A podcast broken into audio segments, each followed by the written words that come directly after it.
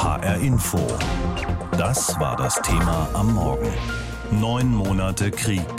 Die Ukraine vor einem kalten Winter. Zehntausende Tote, Hunderttausende Verletzte, zerstörte Städte, zerstörte Zukunft. Der Krieg im Osten Europas geht mit aller Brutalität weiter, auch wenn er bei uns etwas aus den Schlagzeilen verschwunden ist. Die Ukraine konnte in den letzten Wochen Boden gut machen und die Stadt und die Region Cherson zurückerobern. Darüber habe ich gesprochen mit Dr. Claudia Major, Leiterin der Forschungsgruppe Sicherheitspolitik bei der Stiftung Wissenschaft und Politik. Ich habe sie gefragt, die Russen sind noch noch nicht geschlagen. Wie schätzen Sie die derzeitige militärische Lage ein?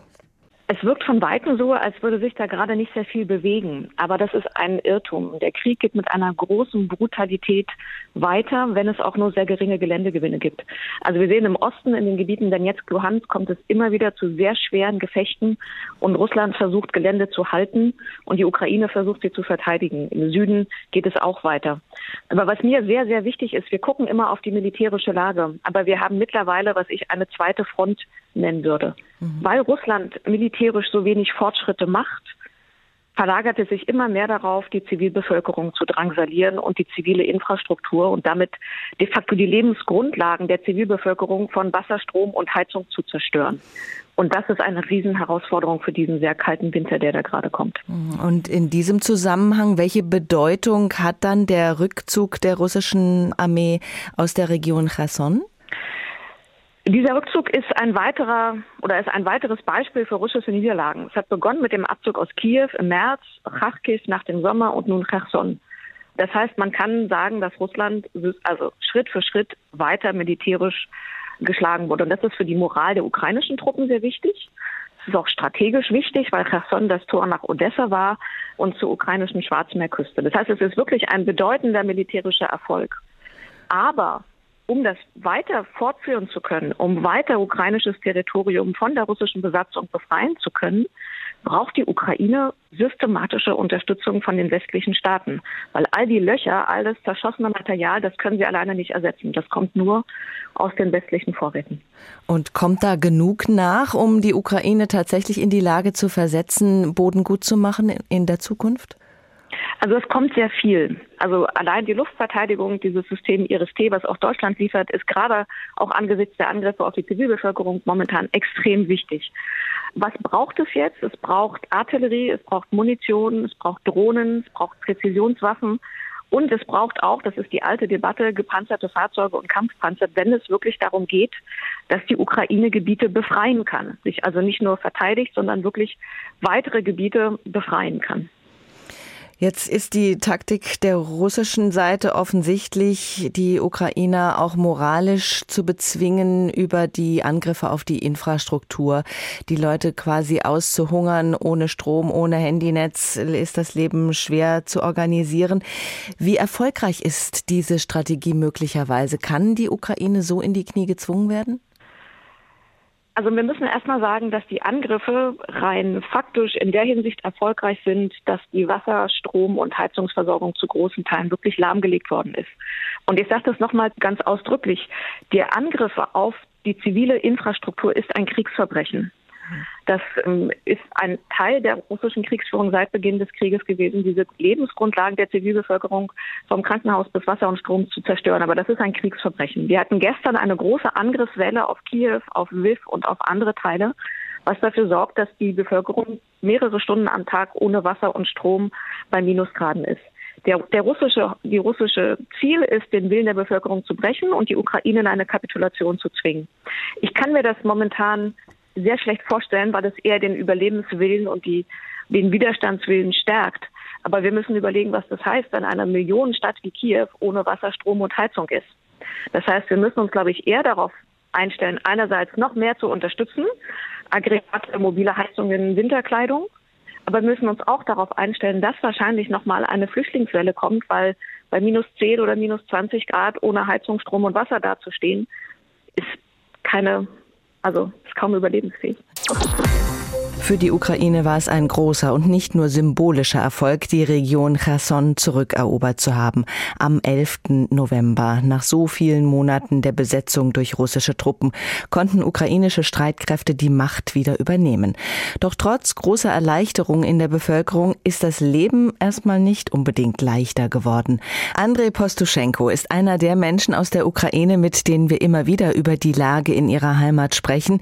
Der ausgebildete Deutschlehrer und Leiter eines eines landwirtschaftlichen Betriebs bei Cherson führt den Betrieb aus der Ferne. Ich habe ihn gestern Nachmittag erreicht und ich habe ihn gefragt, wie erleichtert sind Sie, dass Cherson jetzt befreit ist? Ja, natürlich ist es eine riesige Erleichterung für mich persönlich einerseits. Ich freue mich auch wahnsinnig äh, darauf und die Leute vor allem, die da jetzt befreit sind, das ist für die ein, besonders froh. Und man konnte auch die Unmengen von Bilder und Videos sehen, wie die Leute unsere ukrainische Armee empfangen haben. Man konnte sehen, das waren nicht jetzt irgendwelche gefilmte und speziell organisierte Aufnahmen, sondern das war echte Freude. Und ich kann das auch bestätigen. Ich spreche ja jetzt öfters mit meinen Kollegen, die sagen, es ist ja besser ohne Strom ohne Gas und Handynetz zu sein, aber mit ukrainischer Armee daneben. Hm, das ist also so, dass die Menschen bereit sind, das alles auf sich zu nehmen. Die Situation ist ja nicht leicht. Die Infrastruktur ist stark beschädigt. Sie haben es gesagt, kein Strom, keine Heizmöglichkeiten oft, kein Handynetz. Wie gefährlich ist denn die Lage derzeit? Denn auf der anderen Seite des Flusses, wo Ihr Hof liegt, da sind die russischen Truppen ja weiterhin aktiv. Ja, also das ist ja das, das Schlimmste in dieser Situation. Einerseits sind wir froh und glücklich, weil wir befreiend sind und andererseits haben wir praktisch direkt auf der anderen Seite die russische Armee, die jeden Tag und jede Nacht der auf diese Seite äh, einfach schießt. Und wir haben schon im Nachbardörfern auch viele verletzte Leute. Und das passiert leider täglich. Also sicherer ist es leider nicht geworden. Die ukrainische Regierung sagt jetzt, dass die Bewohner der Region in sicherere Regionen umziehen sollen, vor allem Frauen, Kinder und ältere Menschen, die sollten den Winter in Gebieten mit besserer Infrastruktur verbringen. Was heißt das denn für Ihren Betrieb? Wie ist das mit Ihren Mitarbeitern? Werden die bleiben? Ja, das ist auch wieder ein großes Problem für mich persönlich. Einerseits haben wir Pflanzenprodukte, wo, wo die Felder schon bestellt sind, zum Teil also wo keine Arbeiten jetzt durchgeführt werden. Auf der anderen Seite habe ich ja den Milchfischstall, wo diese 400 Kühe täglich gemolken werden müssen.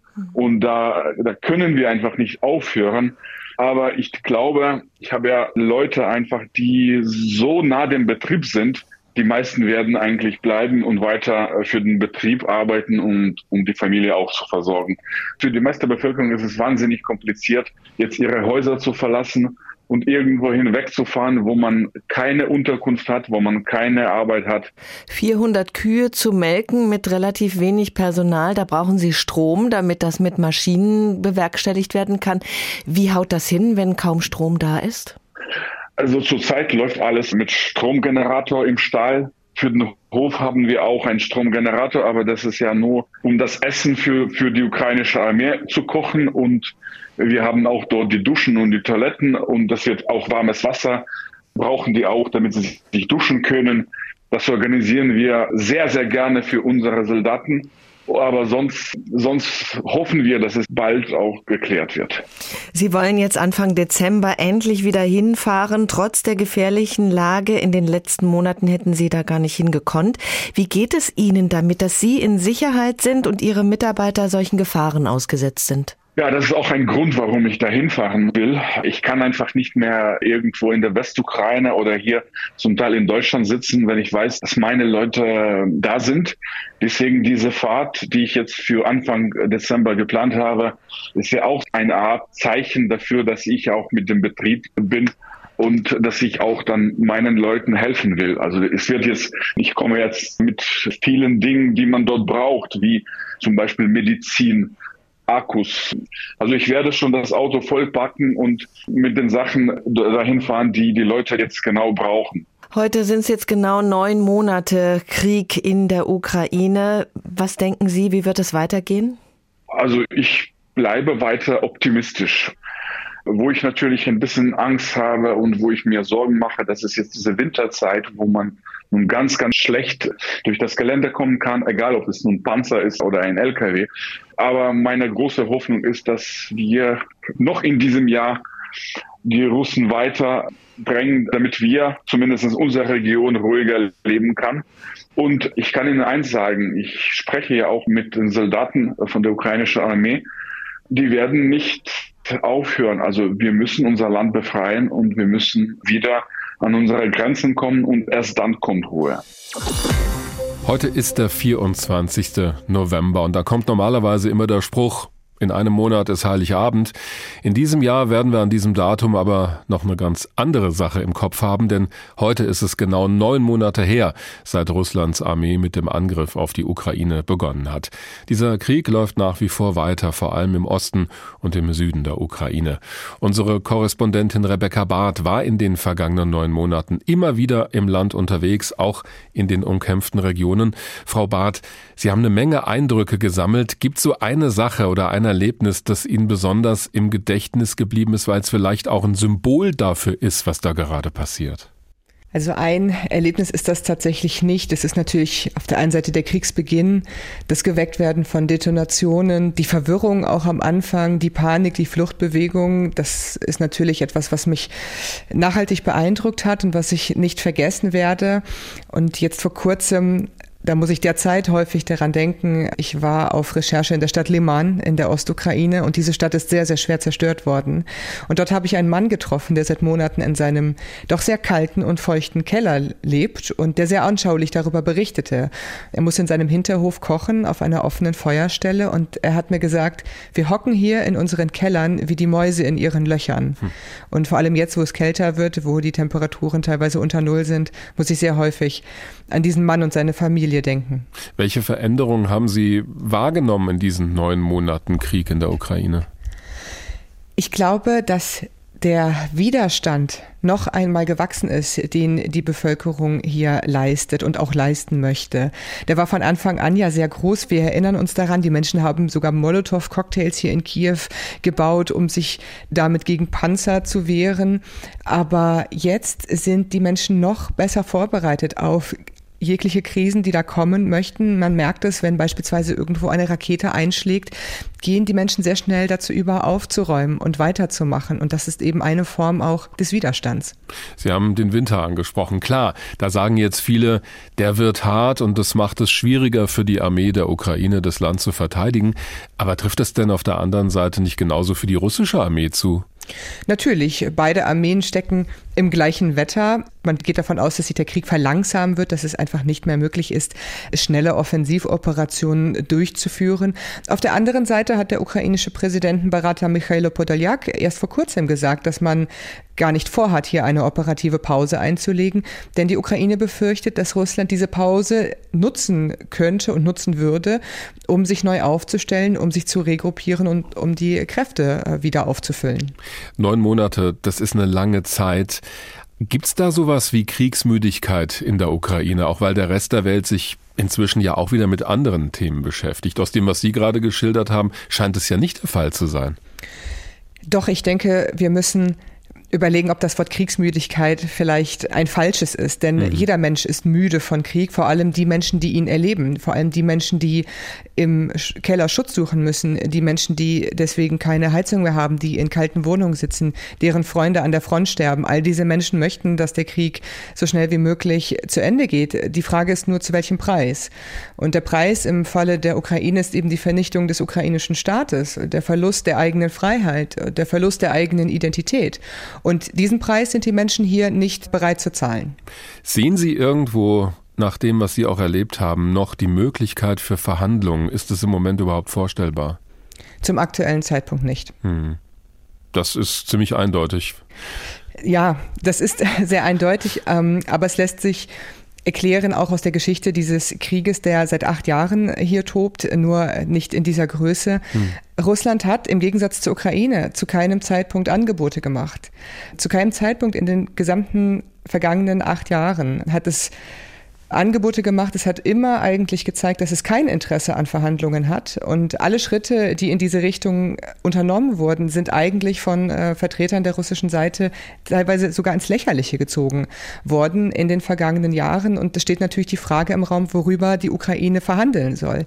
Also es geht um die Existenz dieses Staates und die es sind aus ukrainischer Sicht keine Verhandlungen über die eigene Existenz zu verhandeln.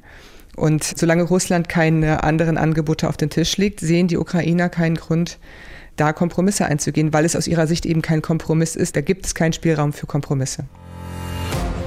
HR Info. Das Thema. Wer es hört, hat mehr zu sagen.